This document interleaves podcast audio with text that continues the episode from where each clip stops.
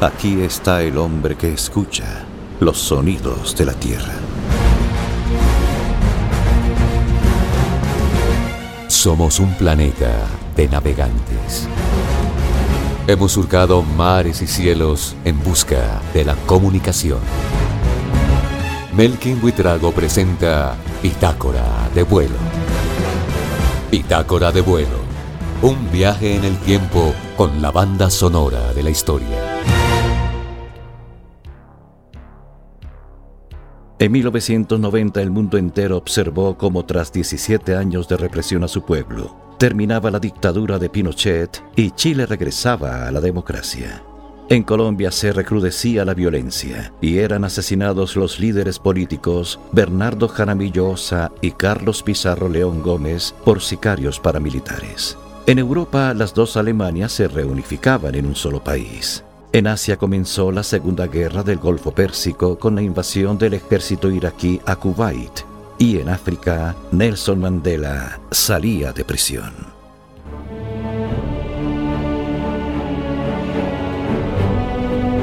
Muchos ríos tuvimos que cruzar antes de encontrar nuestro camino. Esta es Bitácora de vuelo.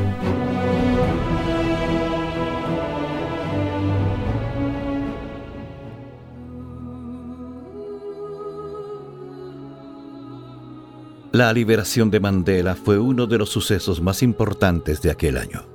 Hasta su libertad incondicional el 11 de febrero, día que también marcó el comienzo del fin del apartheid en Sudáfrica. Mandela, activista por la libertad y más tarde presidente de su país, llegó a ser el prisionero más famoso del mundo. Mandela nació en 1918 en una humilde aldea de Sudáfrica. Su bisabuelo fue rey de los Tembu, un clan con fuerte influencia afrodescendiente. Tuvo 14 hermanos, siendo muy niño pastoreaba ovejas y fue el primero de su familia en ir al colegio. Su padre murió cuando él tenía nueve años y su madre lo dejó a cargo del jefe supremo del territorio, que era su padrino. A Mandela lo llamarían Madiba por el nombre de su clan. Luego llegó a Johannesburgo para estudiar leyes, pero allí se enfrentó con la realidad que vivía su país, el apartheid un sistema de segregación racial impuesto por los afrikaners, una minoría blanca de origen neerlandés. En 1944 fundó el Congreso Nacional Africano para luchar contra la discriminación a la población negra. Pasó un tiempo en Argelia para entrenarse como soldado, pero al volver a su país fue detenido, acusado de rebelión y condenado a 27 años de prisión. Durante ese tiempo el racismo y la violencia crecieron y personas de todo el mundo salieron a las calles para exigir su liberación.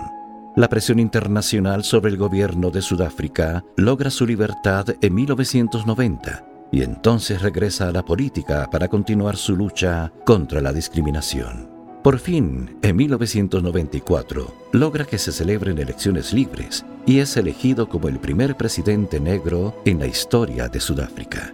En 1993 recibe el Premio Nobel de la Paz Nelson Mandela, Madiba, el hombre que luchó durante toda su vida para abolir el racismo en su país, murió en 2013 a los 95 años, convertido en leyenda. Con el grupo español Harcha, Libertad sin ira. Dicen los viejos que en este país hubo una guerra y hay dos Españas que guardan aún el rencor de viejas deudas. Dicen los viejos que este país necesita palo largo y mano dura para evitar lo peor.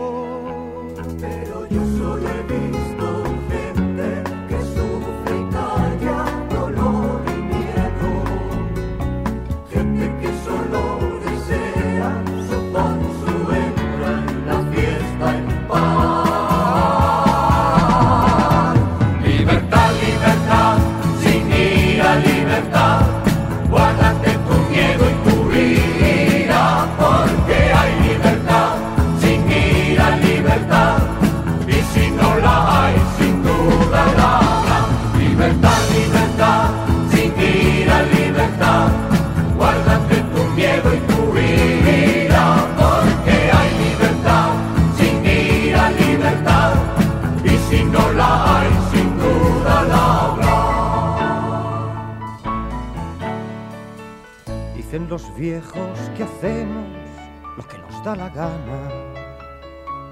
Y no es posible que así pueda haber gobierno que gobierne nada.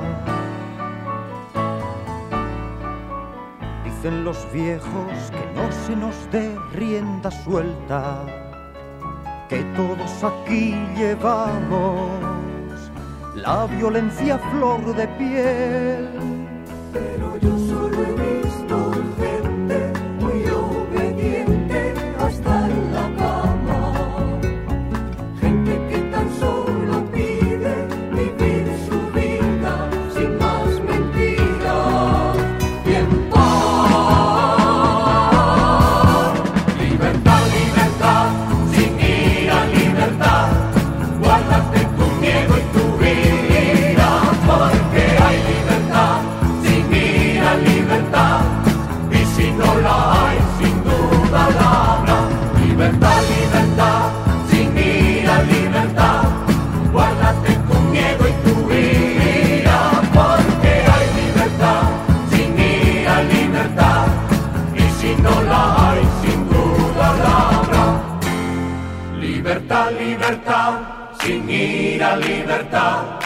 Guárdate tu miedo y tu ira, porque hay libertad, sin ira libertad. Y si no la hay, sin duda la habrá. Libertad, libertad, sin ira libertad. Guárdate tu miedo y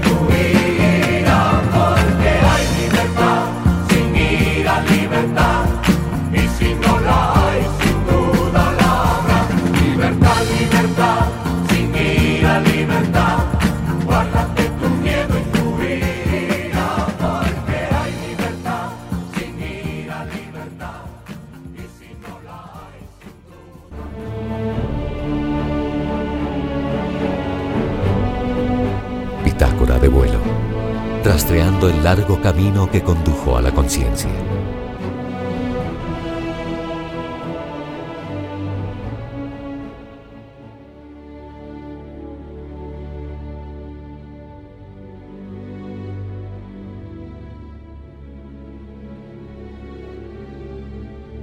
En octubre de 1990, Mikhail Gorbachev recibió el Premio Nobel de la Paz y en diciembre del mismo año el poeta mexicano Octavio Paz el de literatura. Pero hoy también queremos recordar el cine que se estrenó en aquel año.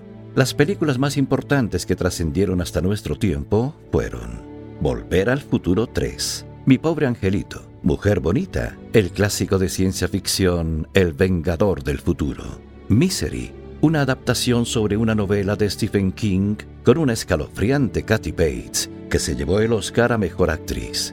Buenos Muchachos de Martin Scorsese, una de las grandes películas del año. Francis Ford Coppola le ponía fin a una de las mejores sagas de la historia del cine con El Padrino tercera parte. Y la fantástica Los sueños de Akira Kurosawa, del gran director japonés, o la entrañable Todos están bien de Giuseppe Tornatore con el legendario Marcello Mastroianni. Finalmente, Danza con Lobos se llevó un total de siete premios Oscar, incluyendo Mejor Película y Director. Pero la película más taquillera de 1990 fue una historia de amor fantasmal, Ghost, La Sombra del Amor, que además hizo resurgir el éxito de una vieja canción, Melodía desencadenada.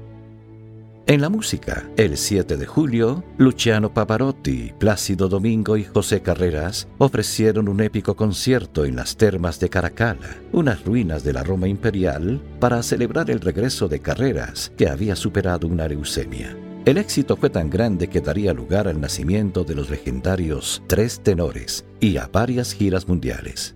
El 21 de julio de 1990, Roger Waters, de la banda Pink Floyd, escenificó El Muro en la Plaza Potsdamer Platz de Berlín, en dos estados, una mitad en la República Federal y la otra en la República Democrática. Se vendieron 220.000 entradas y como otras 150.000 personas habían quedado por fuera y querían ser testigos del acontecimiento, los organizadores abrieron las vallas.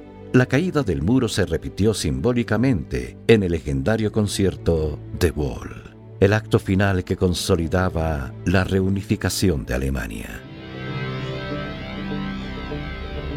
Esta es la magnífica canción The Wall de Pink Floyd, que mantiene el récord de ser el álbum doble más vendido de toda la historia.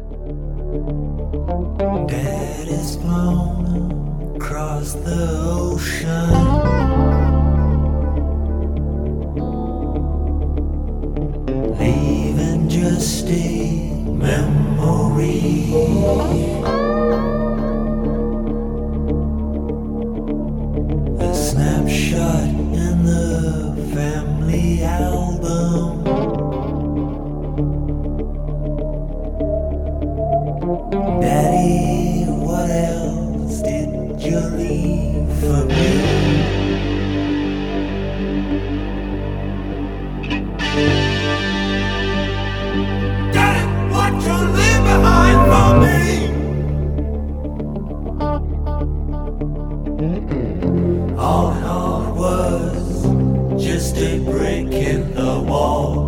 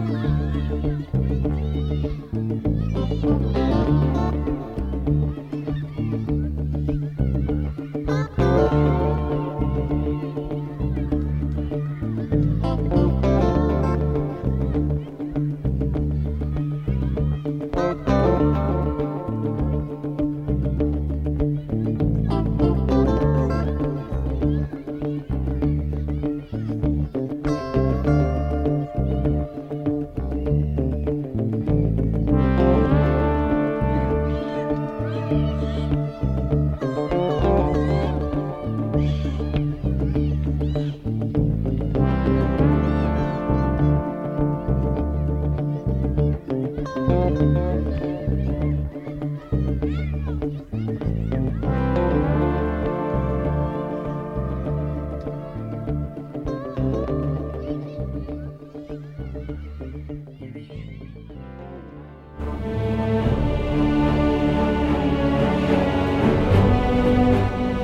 En la historia del hombre siempre han sucedido hechos sorprendentes. Bitácora de vuelo.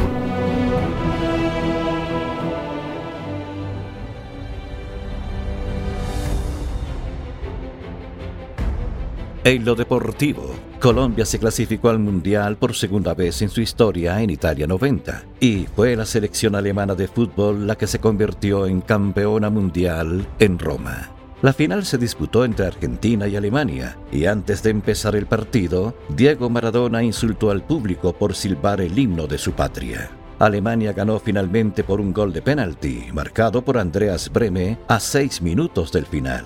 El técnico alemán Franz Beckenbauer consiguió así el trofeo de campeón mundial que ya había logrado como jugador.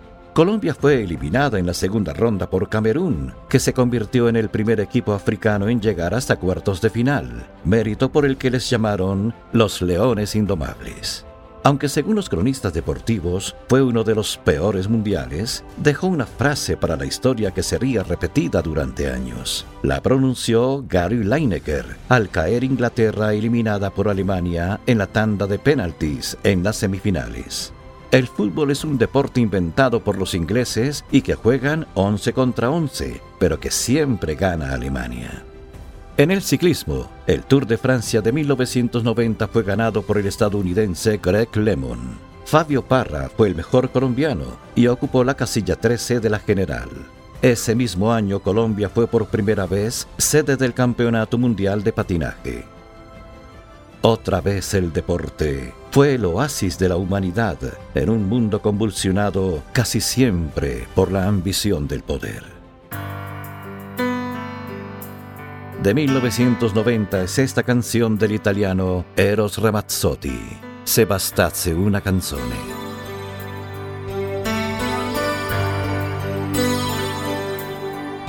Si bastasen un par de canciones para que desde el cielo nos llovieran antiguos amores que una noche se fueron. Puede pasar, puede pasar. Hasta el desierto se puede llenar con el agua del mar.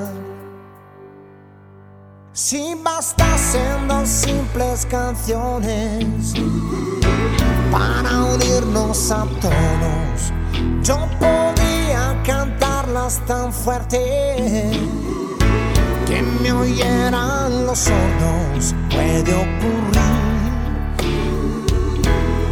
puede ocurrir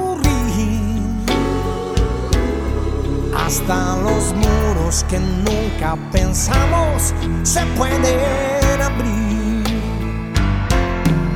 Si bastasen dos buenas canciones para echar una mano, se podrían hallar mis razones para ser más humanos. Puede pasar, puede pasar. dejar de acudir a remedio de la caridad. Dedicadas para los que están abandonados. Dedicadas para los que están con un futuro indiferente.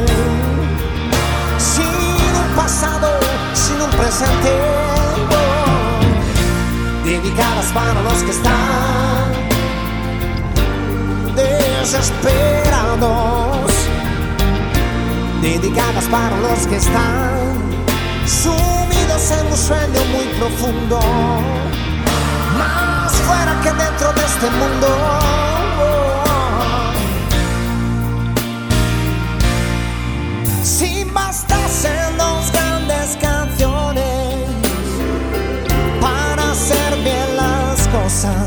Si trajeran las mil ilusiones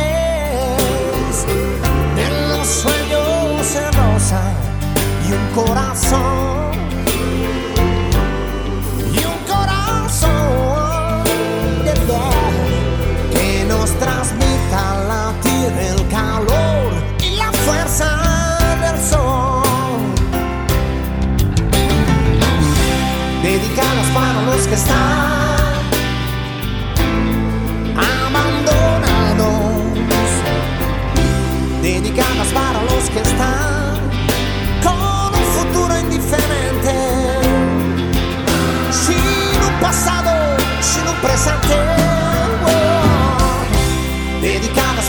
que están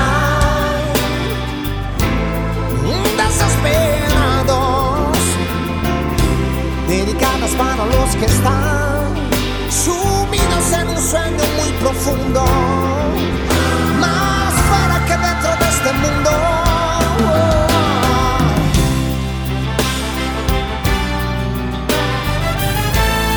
Abandonados, ¿qué está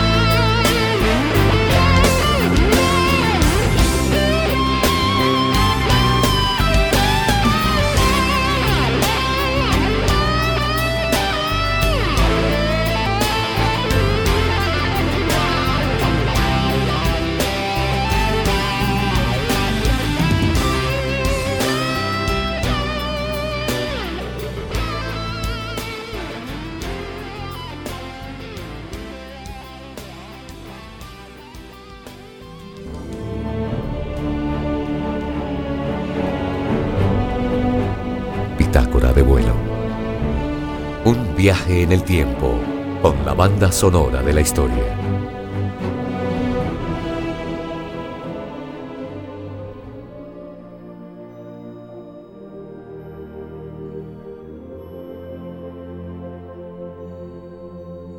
El telescopio espacial Hubble, llamado así en honor del astrónomo estadounidense Edwin Hubble, fue colocado en órbita el 24 de abril de 1990. Orbita cada 97 minutos alrededor de nuestro planeta. Se encuentra a una altura de 593 kilómetros y se mueve a una velocidad de 28.000 kilómetros por hora y ha tomado imágenes espaciales icónicas y sobrecogedoras como los pilares de la creación del universo. Gran parte del conocimiento de la astronomía moderna sobre el espacio interestelar se debe al telescopio Hubble. El 14 de febrero de 1990, por sugerencia del astrónomo Carl Sagan, la NASA hizo que la sonda espacial Voyager 1 girara hacia atrás una única vez antes de adentrarse en el espacio infinito para tomar una fotografía de la Tierra desde unos 6 mil millones de kilómetros de distancia. Esa imagen que muestra a nuestro planeta como un pequeño punto de luz perdido en la inmensa vastedad cósmica inspiró a Sagan a escribir su libro Un punto azul pálido y se convirtió en una de las más emblemáticas de la historia humana. Mira ese punto, eso es aquí, ese es nuestro hogar, esos somos nosotros. Ahí ha vivido todo aquel de quienes haya oído hablar alguna vez, todos los seres humanos que han existido, la suma de todas nuestras alegrías y sufrimientos, miles de religiones seguras de sí mismas, ideologías y doctrinas económicas, cada cazador y recolector, cada héroe y cada cobarde, cada creador y destructor de civilizaciones, cada rey y cada campesino, cada joven pareja enamorada cada niño esperanzado, cada madre y cada padre, cada inventor y explorador, cada maestro moral, cada político corrupto, cada superestrella, cada líder supremo, cada santo y cada pecador en la historia de nuestra especie vivió ahí, en una mota de polvo suspendida en un rayo de sol. La Tierra es un muy pequeño escenario en una vasta arena cósmica. Piensa en los ríos de sangre vertida por todos esos generales y emperadores, para que, en gloria y triunfo, pudieran convertirse en amos momentáneos de una fracción de un punto. Piensa en las interminables crueldades cometidas por los habitantes de un lugar del punto sobre los apenas distinguibles habitantes de alguna otra parte del punto. Cuán frecuentes sus malentendidos, cuán ávidos están de matarse los unos a los otros, cómo de fervientes son sus odios nuestros posicionamientos, nuestra supuesta importancia, el espejismo de que ocupamos una posición privilegiada en el universo. Todo eso lo pone en cuestión ese punto de luz pálida. Nuestro planeta es un solitario grano de polvo en la gran penumbra cósmica que todo lo envuelve. En nuestra oscuridad, en toda esa inmensidad, no hay ni un indicio de que vaya a llegar ayuda desde algún otro lugar para salvarnos de nosotros mismos. Dependemos solo de nosotros mismos. La Tierra es el único mundo conocido hasta ahora que alberga vida. No hay ningún otro lugar, al menos en el futuro próximo, al cual nuestra especie pudiera migrar. Visitar, sí. Colonizar, aún no. Nos guste o no, en este momento la Tierra es donde tenemos que quedarnos. Se ha dicho que la astronomía es una experiencia de humildad y yo añadiría que también forja el carácter. En mi opinión, no hay mejor demostración de la locura que es la soberbia humana que esta distante imagen de nuestro minúsculo mundo. Para mí, recalca la responsabilidad que tenemos de tratarnos los unos a los otros con más amabilidad y compasión, y de preservar y querer ese punto azul pálido el único hogar que jamás hemos conocido.